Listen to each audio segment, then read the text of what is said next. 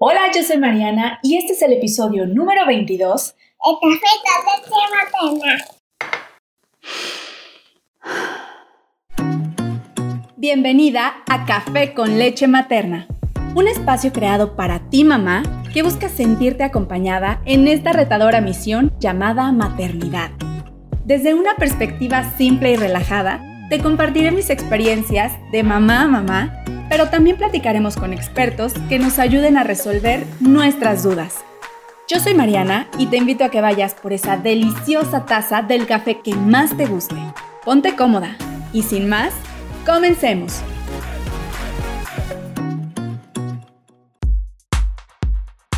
Bienvenida, bienvenido a un episodio más de Café con leche materna. ¿Ya tienes lista tu taza de café para acompañarme el día de hoy?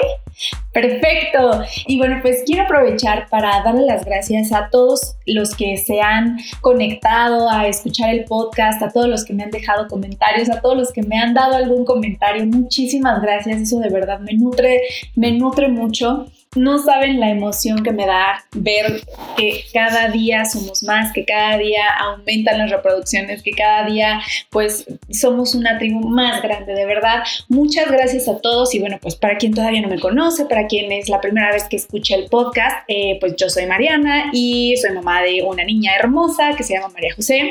Ella acaba de cumplir tres años y estoy muy contenta, muy emocionada y muy agradecida por tenerla en nuestras vidas. Es el motor por el que hacemos todo eh, lo mejor que podemos, mi esposo y yo. Entonces, pues bueno, yo estoy abriendo este espacio porque quiero llegar a muchas familias, porque quiero llegar a muchas mamás, a muchos papás para dar herramientas que pues muchas veces nos resulta complicado encontrar eh, para poder criar de una mejor manera a nuestros hijos. Entonces esas herramientas yo voy investigando, yo voy preguntando y también de mi experiencia les voy compartiendo muchas cosas que a mí me hubiera gustado que me dijeran cuando estaba iniciando. Y pues bueno, justamente el tema de hoy es un poco relacionado a eso, las cosas que a mí me hubiera gustado que me dijeran cuando iba a convertirme en mamá. Todas esas dudas que como mamás primerizas tenemos y que pues recurrimos a San Google, recurrimos a San YouTube y pues de pronto nos atascamos de información que más que informarnos de pronto nos espanta, de pronto nos altera, de pronto nos hace estar como más angustiados de lo que nos gustaría. Y justo por eso hoy quise como recordar un poco de la llegada de María José a nuestras vidas y cómo ha sido ese proceso para poder compartirles algunas de las experiencias o de las cosas o de los aprendizajes que hemos tenido y que a mí me hubiera gustado que me lo dijeran en el momento en el que me iba a convertir en mamá para pues estar un poco más preparada, sentirme más tranquila y por supuesto para sentirme acompañada. Ya sabemos que las mamás muchas veces nos sentimos solas, muchas veces sentimos que no lo estamos haciendo bien, que, que tenemos este peso de ser la mamá perfecta cuando en realidad no necesitamos más que ser la mejor mamá para nuestros hijos. Em, entonces, bueno, pues para no darle más vueltas al tema y tratar de ser lo más breve posible, les quiero compartir algunos de los puntos que eh, me hubiera gustado a mí que me dijeran. Entonces, por ejemplo, para comenzar, vamos a la llegada del bebé. Ese momento en el que nos dicen que hay que preparar las cositas que necesitamos para cuando llegue el bebé. Ya en el episodio pasado hablábamos un poquito de ese momento en el que llega el bebé y como que pues nos aceleramos muchísimo y, y queremos comprarle absolutamente todo. Pero el día de hoy quiero como, como darte un poquito más aterrizado lo que yo creo que pues eh, tienes que tomar en consideración cuando se trata de la preparación para la llegada a tu bebé. Entonces, por ejemplo, ya tú estás embarazada y ya vas a estar a punto de, dar a luz, ¿no? Entonces, em, creo que algo que nos agobia muchísimo es qué me llevo a la maleta, ¿no? Eh, del hospital o qué cosas voy a necesitar para justo cuando llegue el bebé o la bebé a mi casa. Entonces, yo lo que te aconsejaría es que tomes en cuenta el cubrir sus necesidades. Entonces, ¿cuáles son las necesidades que tengo que cubrir y cuáles son las cosas que necesito? Y por cuáles son las que necesito, me refiero a lo que puedo comprar, qué tantas cosas puedo yo tener en mi casa, el espacio me lo permite y pues tal vez eh, recordar siempre que quien necesita las cosas, como lo decíamos, es tu bebé, no tú, tú no vas a necesitar todas estas cosas, es tu bebé. Entonces piensa cuántas, o sea, como, como cuánto de cada cosa realmente necesitas también pensando en ser prácticos, también pensando en, pues que dependiendo de todo lo que tengas, lo vas a lavar, lo vas a tener que esterilizar, lo vas a tener que doblar, o vas a tener que comprar eh, con cierta frecuencia, ¿no? Todas estas cosas. Entonces, ¿cuáles son las necesidades que tenemos que cubrir para el bienestar de nuestros bebés? Pues alimentarlos, vestirlos, asearlos. Estos me parece que son los tres principales y ahí se pueden ir derivando como muchas cosas pero creo que para el momento en el que tú quieres esa certeza de qué tengo que llevar para el hospital o para cuando justo llega mi bebé a la casa, piensa en esas eh, tres necesidades que son las básicas y lo que tú necesitarías, los objetos o las cosas que necesitarías para cubrirlas. Es decir, alimentación, ¿le voy a dar pecho o le voy a dar fórmula? Dependiendo la que elijas, pues obviamente vas a necesitar el biberón, la leche o, pues a lo mejor alguna otra cosa para si va a ser leche materna, pues a lo mejor eh, si te quieres cubrir o si no te quieres cubrir, a lo mejor la lanolina por si quieres cuidar un poco tus pechos. Entonces, ¿qué es lo que voy a necesitar para cada uno de los casos? Lo mismo para la vestimenta, ¿no? O sea, creo que muchas de las dudas son cuántos cambios de ropa me debo llevar. Mira, en mi experiencia, la verdad es que pues mi hija utilizó de una a dos cambios de ropa por día. O sea, no era como de que 10 cambios por día. Yo le di lactancia materna y con uno o dos cambios al día fue más que suficiente.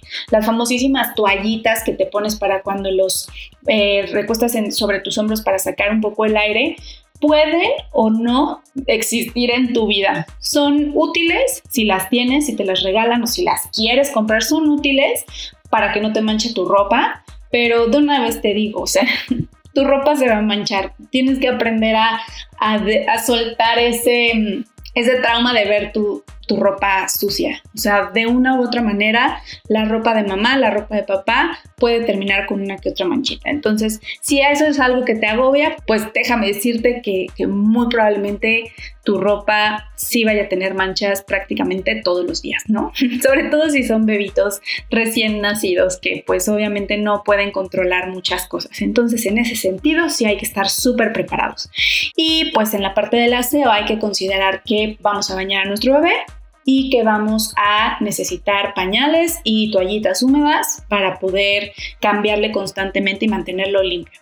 Entonces esas son como de las necesidades básicas. Bueno, y otra que tal vez se me estaba olvidando, que es muy importante, es la higiene del sueño, ¿no? Que pues obviamente va a necesitar un lugar cómodo, un lugar eh, seguro para poder dormir. Ya si decides que sea colecho o si decides que tenga su cuna desde el principio, bueno, esa ya va siendo decisión em, pues de tu familia, ¿no? De tu pareja y tuya. Es algo que sí recomiendo que platiquen mucho, que vean los beneficios tanto de una como de otra, lo que más les acomode a su familia, su estilo de vida, sus necesidades y lo que ustedes elijan va a ser una excelente opción. Lo más importante es que sea una decisión informada, acuérdense, siempre es súper, súper importante que sus decisiones sean informadas. Entonces, en cuanto a la llegada del bebé, pues eso, ve cuáles son las necesidades básicas y sobre eso, qué es lo que vas a necesitar.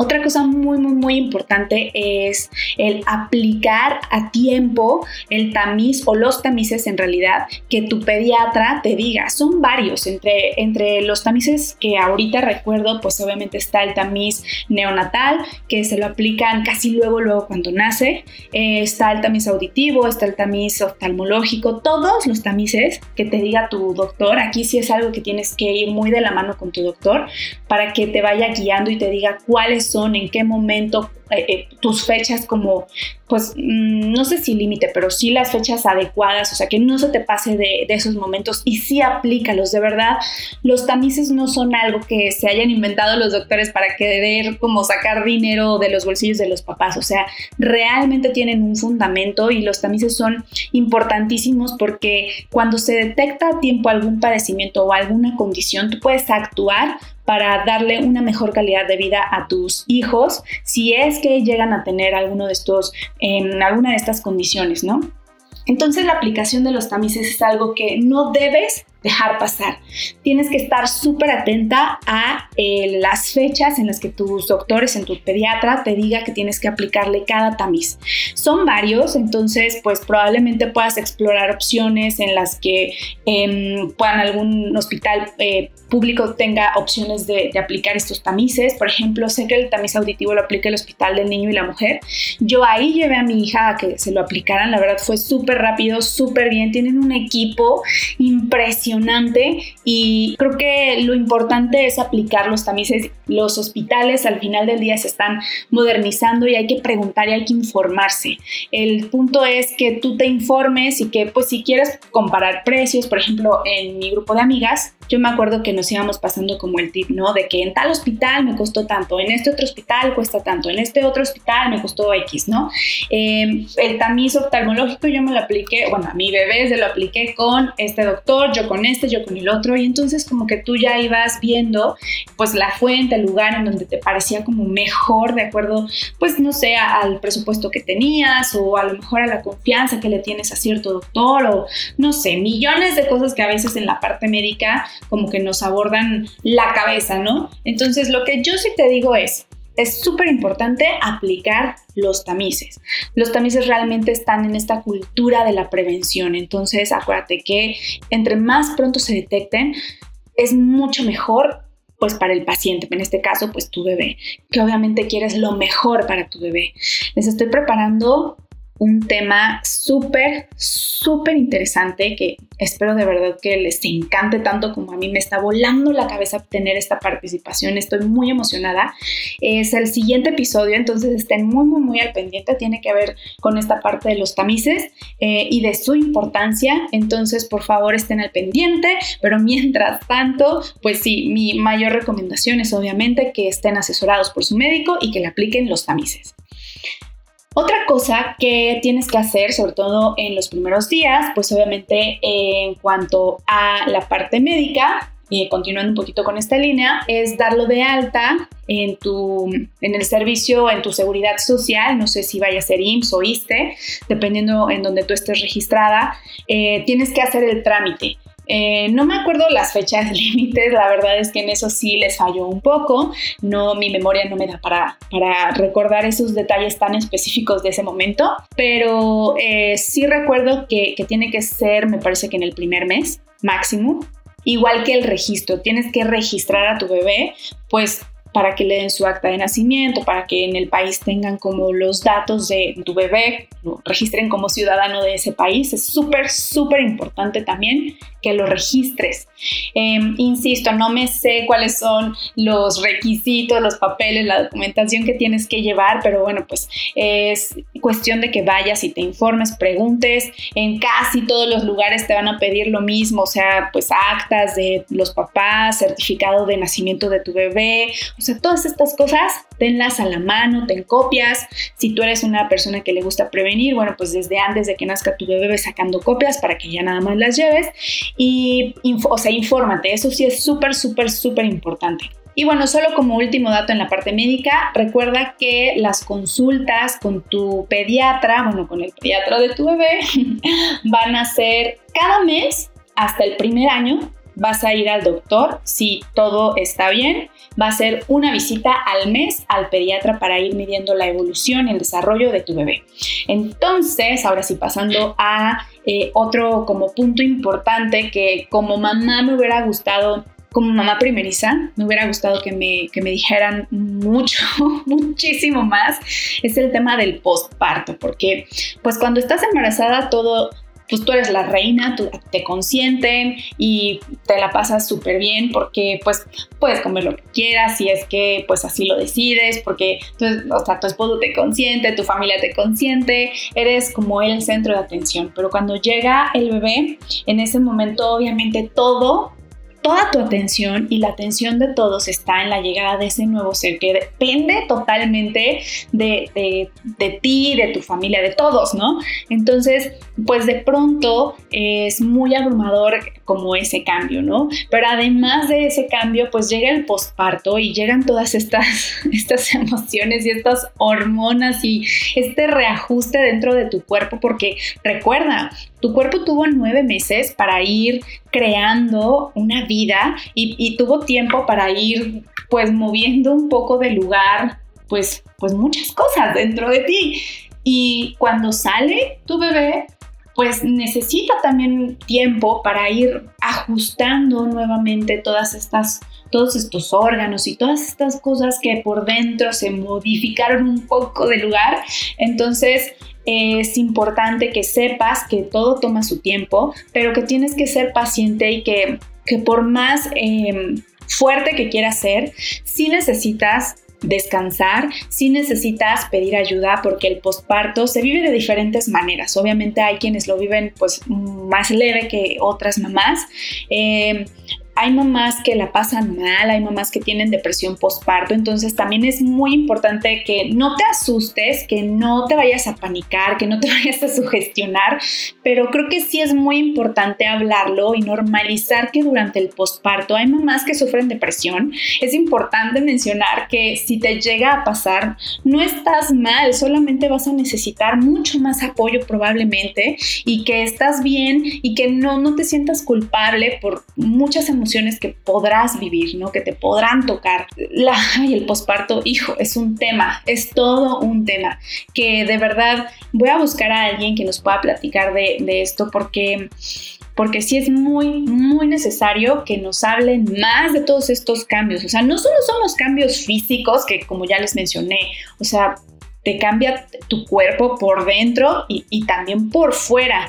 Punto muy importante en esto de que tu cuerpo cambia por fuera. Recuerda mamá, porque obviamente yo como que, o sea, como que yo visualizaba que cuando naciera mi hija iba a ser mi cuerpo muy diferente al que vi. Y eh, creo que ese primer momento en el que te ves al espejo después de que tu bebé nace, es, es, fuerte, porque recuerda que no es que nazca y ya, se te va a desaparecer toda la pancita y los kilos que subiste. No. La realidad es que tu cuerpo sigue estando pues inflamado, sigue pareciendo como un poco de embarazo eh, por, por un tiempo. Hay mujeres que de verdad tienen la fortuna, no sé si llamarle fortuna, tienen un metabolismo, tienen un cuerpo que ya está determinado genéticamente para que en cuanto nacen los bebés, bueno, pues sí parezca que no pasó nada.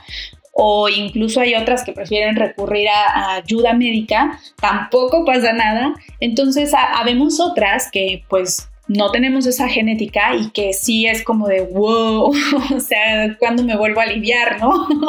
y, quiero compartirte esto porque, bueno, pues es algo normal. O sea, acabamos de tener un bebé, o sea, te das cuenta de esa magnífica, de ese milagro de la vida que acabas de dar. O sea, diste vida, dentro de ti se formó vida, no. No, o sea, es un milagro. Entonces, seamos agradecidas también con esa parte y pues si es algo que, que vamos a tener que ir trabajando, que algunas veces cuesta mucho más tiempo que, en otras mujeres, ¿no? O sea, algunas les cuesta más tiempo que a otras el recuperar su cuerpo y pues nada más es cuestión de determinación, ¿no? Obviamente en ese punto pues es el ejercicio, es comer bien, la lactancia ayuda mucho, entonces, pues sí, te sirve también como punto para determinar o decidir entre fórmula y lactancia. Si es que estás decidiéndolo, pues ese es un punto que sí ayuda muchísimo. Y pues nada, o sea, hablar del posparto. El posparto puede ser duro, puede ser difícil. Si tuviste una cesárea, pues obviamente la recuperación de una cirugía mayor. Eh, o sea, te cortan siete capas de tu piel, entonces sí es una cirugía fuerte y la recuperación, pues sí, es, es En mi caso fue no tan dolorosa, o sea, mi umbral del dolor es muy alto y en mi caso pues no, no, no me dolía tanto, sin embargo obviamente sí sientes molestias y sí es como complicado a veces, ¿no? O sea, yo me determiné a no me va a detener nada y pues yo voy a cargar a mi bebé y etcétera, ¿no? Pero sí es importante que te cuides, sí es importante que no has, o sea, que no cargues mucho peso, que no cargues algo que te vaya a lastimar. Sigue totalmente las indicaciones de tu médico, que por supuesto si tienes parto natural o en vía cesárea, te van a dar pues en cada caso ciertas indicaciones. Entonces tienes que seguir esa, esas recomendaciones y no dejarte en segundo plano. Para nada. O sea, tú eres tan importante como tu bebé en este momento y siempre, ¿ok?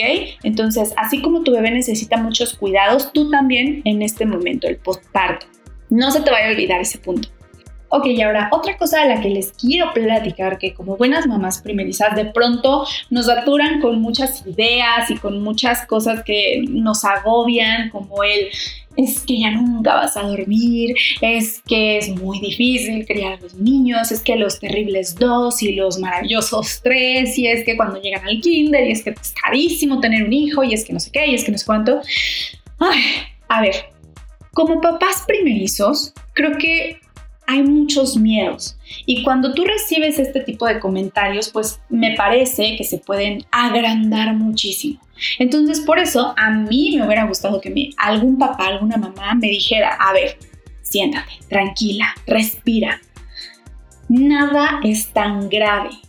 Todo tiene sus etapas, toda etapa tiene su dificultad, pero las vas sobrellevando. Entonces, no es que nunca vuelvas a dormir, ¿de acuerdo? Porque si duermes, la realidad es que ningún ser humano funciona si no duerme. Y ya lo irás descubriendo tú poco a poco, pero Sí, definitivamente el sueño no es como era antes, que te podías levantar a la hora que tú quisieras o que pudieras dormir todas las horas del día si es que así lo decidías. O sea, sí, ahora hay alguien que probablemente demanda un poco de tu tiempo de dormir o mucho de tu tiempo de dormir. Y sí es pesado, la verdad es que pues sí, sí es muy pesado, porque, insisto, ¿quién funciona bien sin dormir sus horas Em, normales de sueño, ¿no? O las horas indicadas de sueño. Pero lo que te quiero decir con esto es que no te preocupes. O sea, tiempo sí vas a tener, es cuestión de que te sepas organizar, es cuestión de que trabajen en equipo tu pareja y tú para que pues a lo mejor se turnen, para que a lo mejor eh, dependiendo como de las actividades que cada uno tenga en el día, establezcan también horarios en los que pueden descansar eh, para turnarse y, que ahora te toca a ti cuidar a la bebé, ahora me toca a mí mientras tú descansas y así. O sea, realmente sí se puede. Todo es cuestión de que se organicen, todo es cuestión de que platiquen y algo súper importante que quiero remarcar es que cada etapa tiene sus retos. O sea, a lo mejor de recién nacido los grandes retos es, pues obviamente los primeros meses, uno o dos meses, es agarrarle como la onda a cambiar los pañales, a que se te quite el miedo de cargar, a lo mejor que se te quite el miedo de bañarlo, a lo mejor eh, pues aprender a, manejar el tema de los horarios de la fórmula o de el tema de la lactancia materna en cuanto al cambio de pechos o eh, también libre de mando, no sé, cómo manejar muchas de estas cosas. Esta etapa puede implicar grandes retos, pero todas, todas las etapas, entre más informada estés, entre más asesorada por profesionales estés, de verdad, todo se va haciendo mucho más sencillo.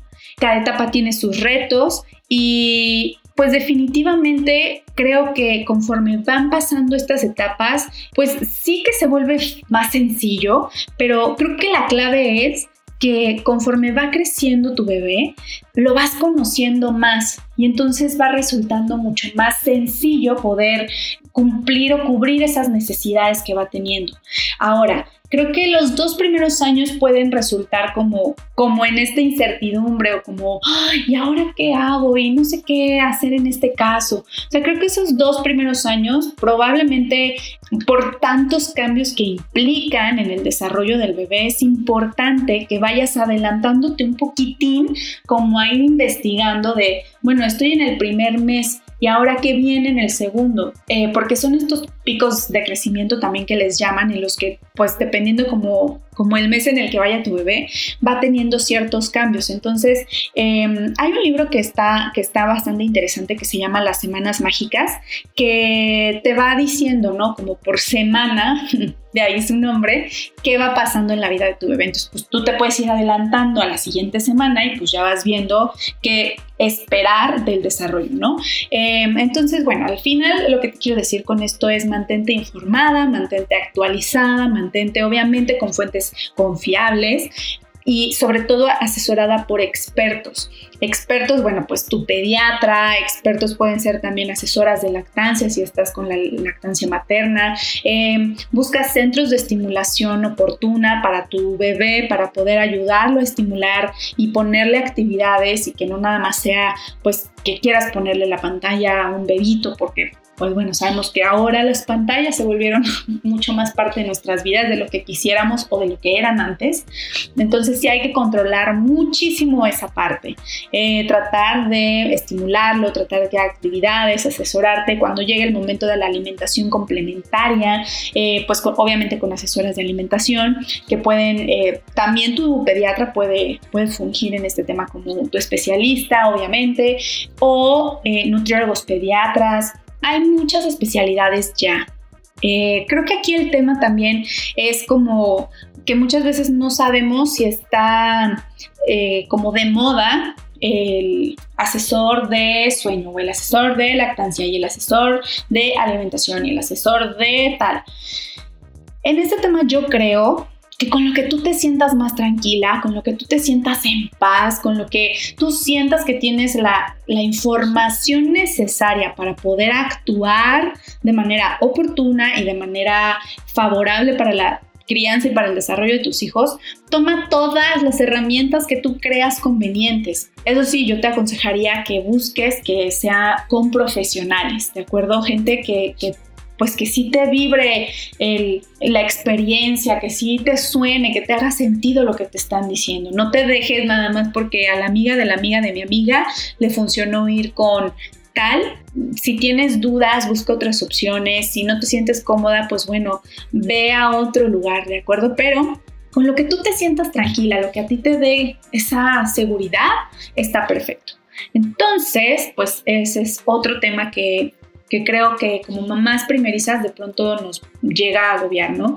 La alimentación complementaria definitivamente también es otro punto. Recuerda que es más o menos, eh, la OMS lo recomienda que sea a, los seis meses, porque bueno, pues ya es como una edad en la que su sistema digestivo está pues em, más desarrollado para poder recibir alimentos y es por etapas, o sea, no es como que ya los seis meses cumplidos, aquí está tu plato de enfrijoladas de huevito y tal. O sea, no, es por etapas, es este, por porciones, existe BLW, que es una manera de alimentar por primera vez a los niños en este tema de alimentación complementaria, donde sí se les da como comida sólida, pero obviamente también tiene sus, su teoría y sus bases, ¿no? No es nada más igual, insisto, como de aquí está tu enfrijolada, ya cómetela, o sea, sí tiene como, como un sustento. O está también la alimentación complementaria, pues a través de papillas. Entonces, a lo mejor si estás por atravesar esa etapa justamente,